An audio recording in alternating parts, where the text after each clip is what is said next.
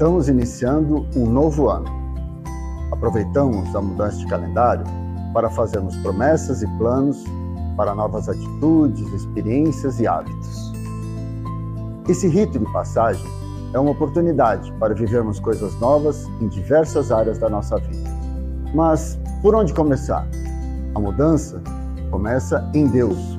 Esse é nosso convite para você. Deus pode fazer algo novo em nossas vidas.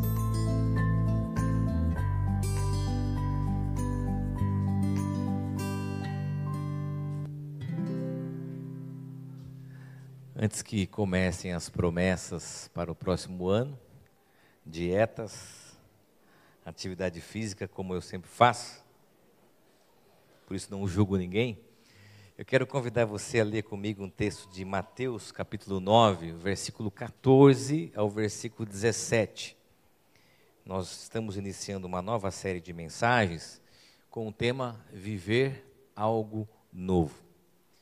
Todos nós temos a expectativa e o desejo de vivermos experiências novas, coisas novas, e muitas vezes a expectativa que nós temos é que isso aconteça de forma externa, que as mudanças venham de fora para dentro. Então a gente acha que se mudar o trabalho, mudar de cidade, mudar de relacionamento, as pessoas mudarem em relação a gente, é que nós vamos experimentar coisas novas. Mas eu quero iniciar essa série dizendo que não, que a mudança necessária, a experiência do algo novo começa dentro de nós, na nossa vida interior. Vamos ler Mateus capítulo 9, versículo 14 ao versículo 17. Então os discípulos de João Batista chegaram perto de Jesus e perguntaram: por que é que nós e os fariseus jejuamos muitas vezes, mas os discípulos do Senhor não jejuam? Jesus respondeu: Vocês acham que os convidados de um casamento podem estar tristes enquanto o noivo está com eles? Claro que não. Mas chegará o tempo em que o noivo será tirado do meio deles. Então, sim, eles vão jejuar. Ninguém usa um retalho de pano novo para remendar uma roupa velha. Pois o remendo novo encolhe e rasga a roupa velha, aumentando o buraco. Ninguém põe vinho novo em odres velhos. Se alguém fizer isso, os odres rebentam, o vinho se perde e os odres ficam estragados. Pelo contrário, o vinho novo é posto em odres novos. E assim não se perdem nem os odres, nem o vinho. Jesus está fazendo aqui essa comparação e essa analogia para, de certa maneira, desconstruir o pensamento desses religiosos em relação à sua própria revelação. O vinho novo é a nova aliança aquilo que aconteceria a partir da sua vida e o seu ministério. Ah, o remendo novo no pano velho e o odre velho seria a perspectiva da religiosidade. Por isso que a pergunta sobre o jejum é respondida com essa comparação. Jesus está dizendo que a antiga compreensão sobre a relação com Deus não é mais pautada no rito, na religiosidade, mas a partir da sua própria revelação, a partir da sua própria vida e do seu ministério. Jesus está criticando, de certo sentido, a religiosidade. Eu compreendo que a religiosidade é esse remendo. A religiosidade é essa ideia de que nós continuamos a fazer as mesmas coisas sem de fato termos uma mudança na expectativa de que isso seja o suficiente. Se a gente olhar para esse texto, nós vamos perceber que essas duas ilustrações apontam para a dificuldade do ser humano é, que nós temos para a mudança. Porque não faz sentido cortar um pedaço de roupa nova para consertar a roupa velha, muito menos colocar vinho novo em odre velho.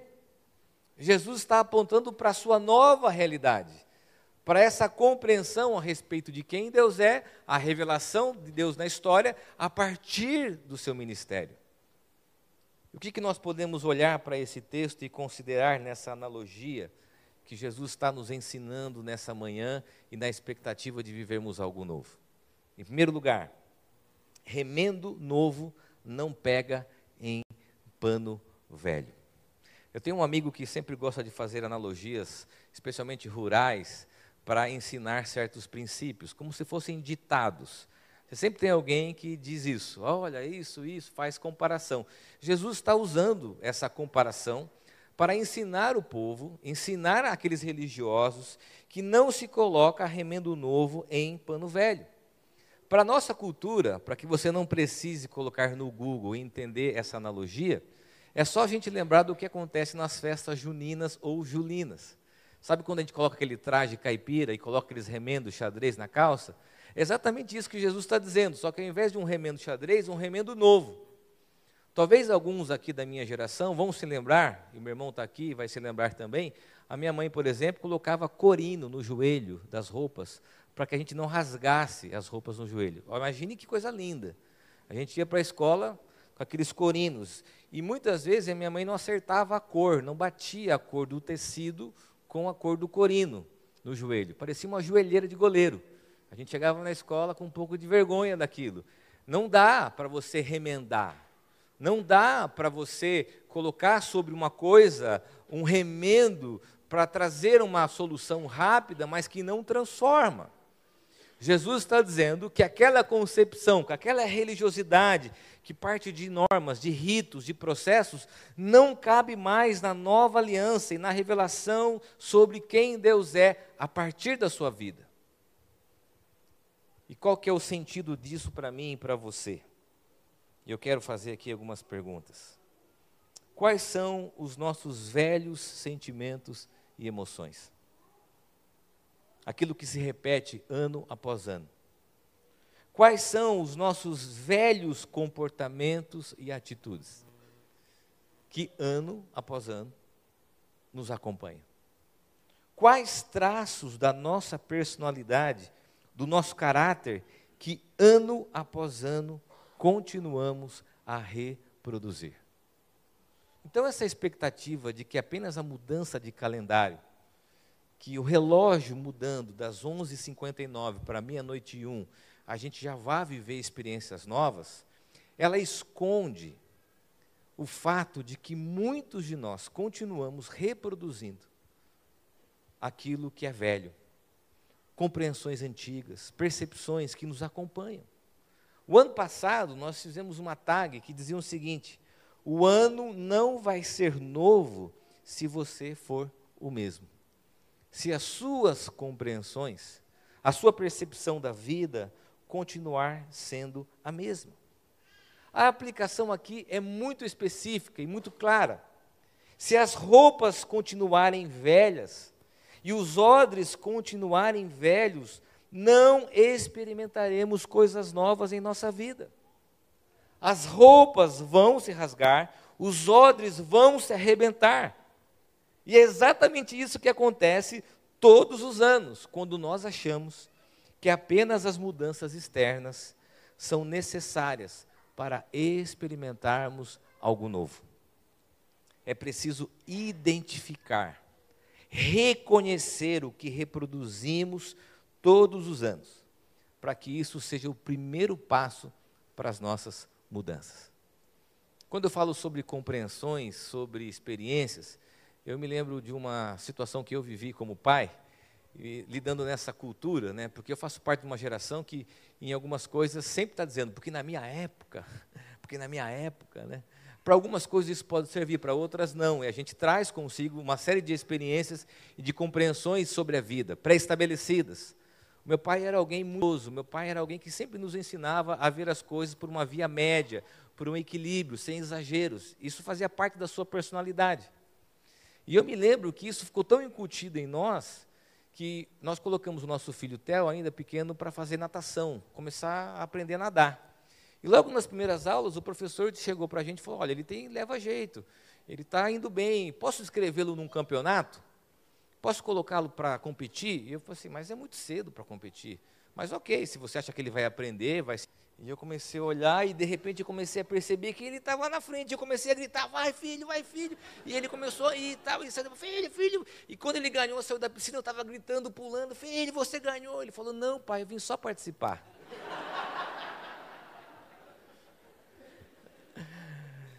São compreensões sobre a vida que nós trazemos, que nós vivenciamos, que talvez tenham servido para nós mas que são roupas velhas, que nós precisamos de transformação. E aqui nós temos o segundo convite de Jesus. Sabe qual é? Vinho novo é colocado em odres novos.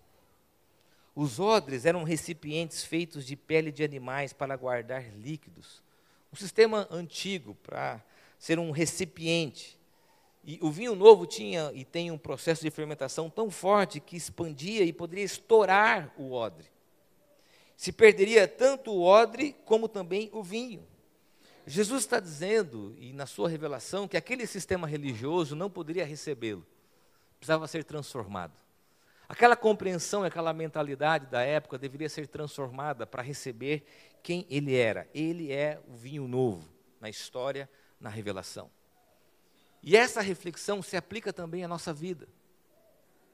Dentro de nós, o que nós gostaríamos de experimentar de novo, mas sendo o odre novo, não só recebendo algo novo, preste bem atenção, não só esperando a expectativa de que no passar de calendário e num simples gesto mágico a gente receba coisas novas, não, sendo um odre novo, tendo uma vida nova.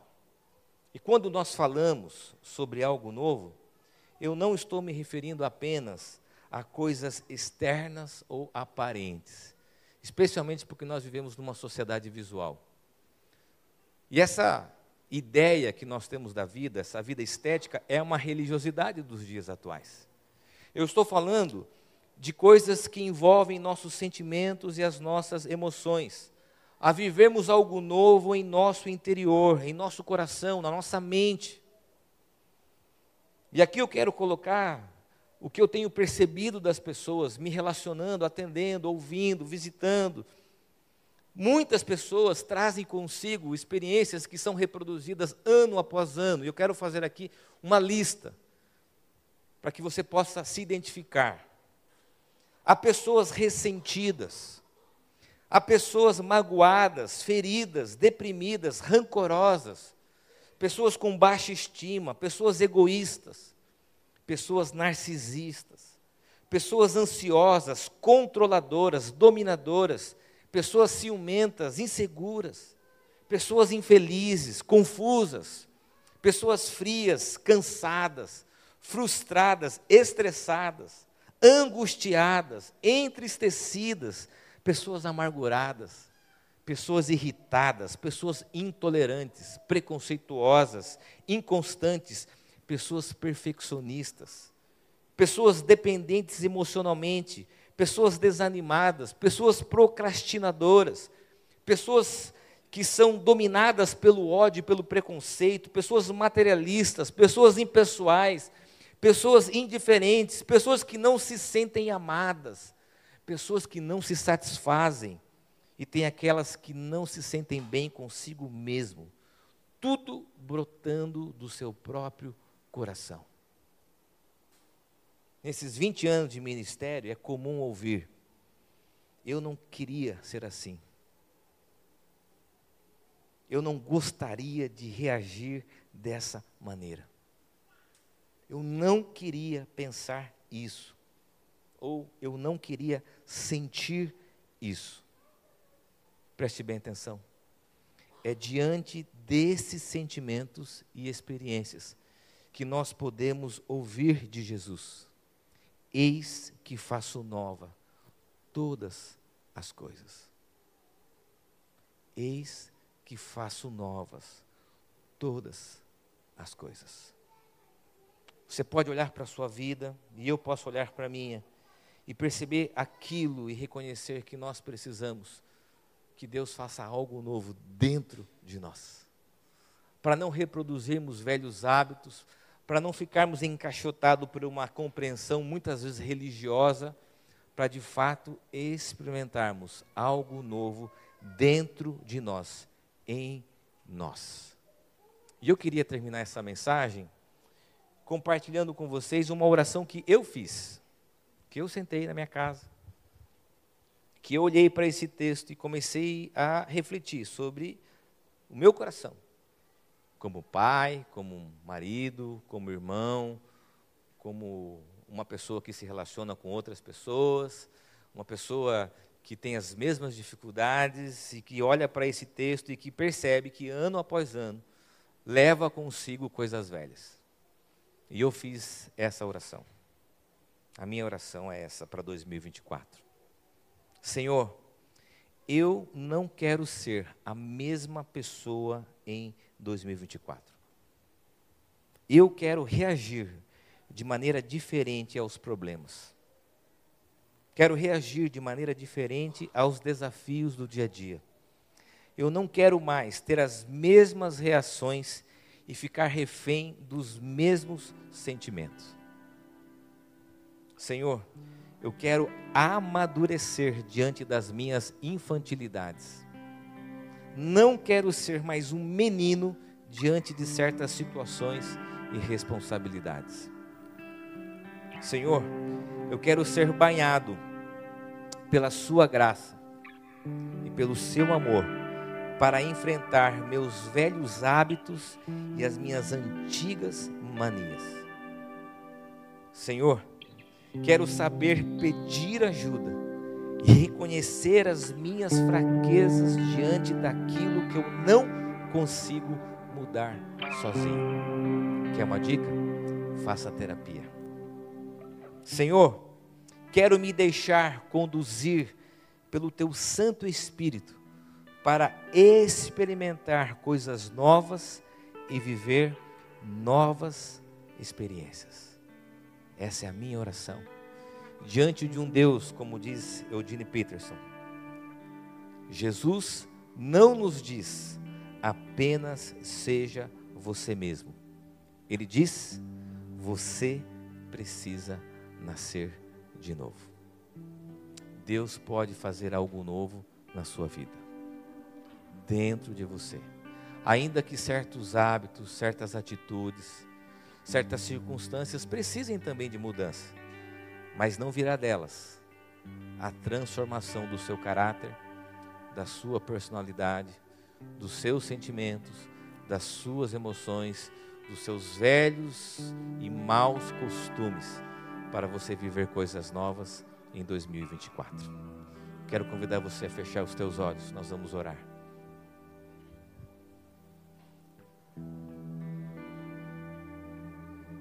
Senhor.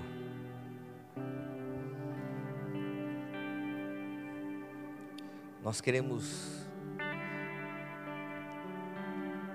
se desfazer de tudo aquilo que é velho, de preconceitos, de concepções religiosas que nos acompanham e que nos impedem de viver coisas novas.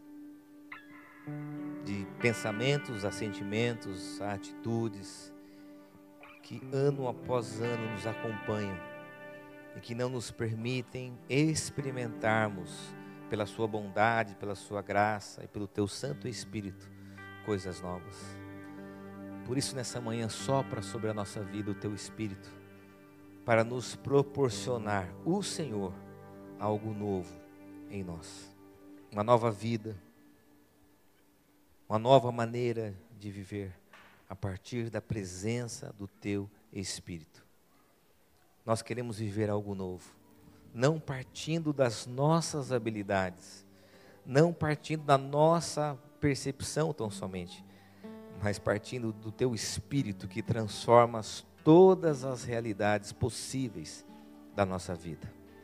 Aqui estão homens e mulheres, ó Deus, pedindo por uma nova vida, pedindo pela experiência de viverem coisas novas, de viverem algo novo no próximo ano. É a nossa oração, é a minha oração em nome de Jesus.